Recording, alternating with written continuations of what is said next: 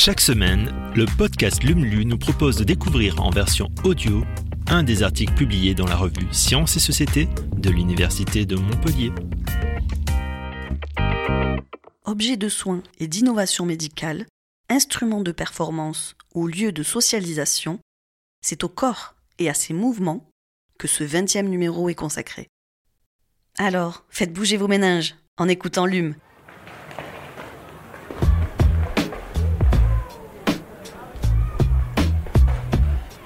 La ville prise à son jeu. Préférant l'espace public au skatepark, les amateurs de glisse urbaine investissent la ville en détournant le mobilier urbain au gré de leur figure. La cité a tout à gagner de cette expérience valorisée du corps en milieu urbain. Les skateparks n'y ont rien fait. Les amateurs de skateboard ou de BMX continuent de glisser le long des bancs ou sur les rampes d'escalier. La tentative des pouvoirs publics de cantonner, dès les années 1990, ces activités à des lieux dédiés, comme on le voit pour tous les sports, les stades, les piscines, n'a jamais empêché les riders de continuer à pratiquer dans l'espace public.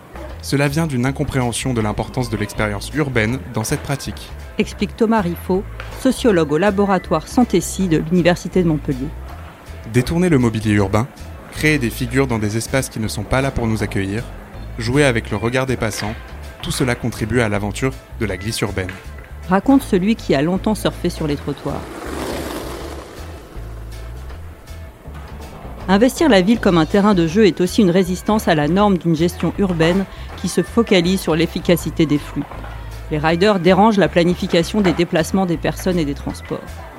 En s'appropriant les lieux publics le temps d'un ride, ils contestent même l'idée française d'un espace public qui n'appartiendrait à personne, selon Thomas Riffaut. Le skater nous explique au contraire que l'espace public appartient à tout le monde, y compris à lui. Une vision qui dynamise les lieux publics aujourd'hui de plus en plus désertés, justement parce que de moins en moins de personnes se les approprient. Une approche qu'on retrouve également chez les graffeurs.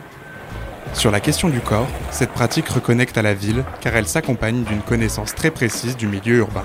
Souligne le chercheur qui affirme reconnaître à l'oreille les places montpelliéraines Albert Ier ou Comédie au bruit distinct que font les skates dans ces deux espaces.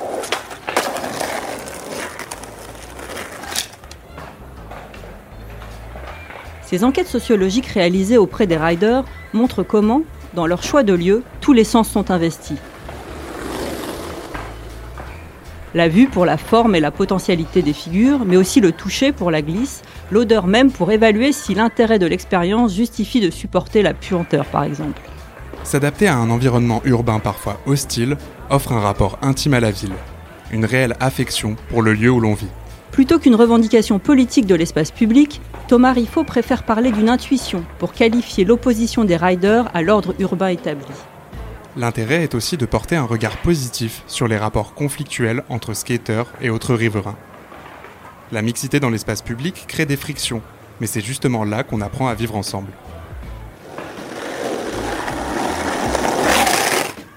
Et l'histoire donne raison aux skateurs. De plus en plus de municipalités, les Skate Friendly Cities, utilisent ces activités pour redynamiser l'espace public déserté. Si ce mouvement est visible surtout en Europe du Nord ou en Australie, il arrive petit à petit en France, à Bordeaux en particulier, où, après négociation avec les riverains, les places du centre-ville sont ouvertes aux riders à des horaires dédiés. Les cahiers des charges du mobilier urbain commencent à intégrer cette dimension.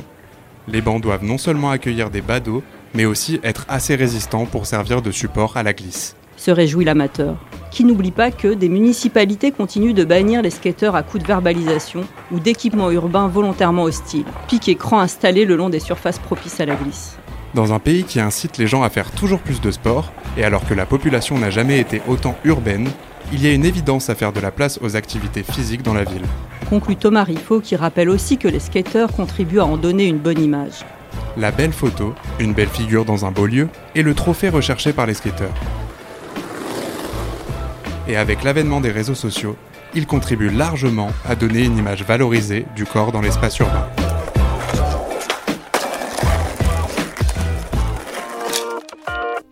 Merci d'avoir écouté ce nouvel épisode de Lumlu.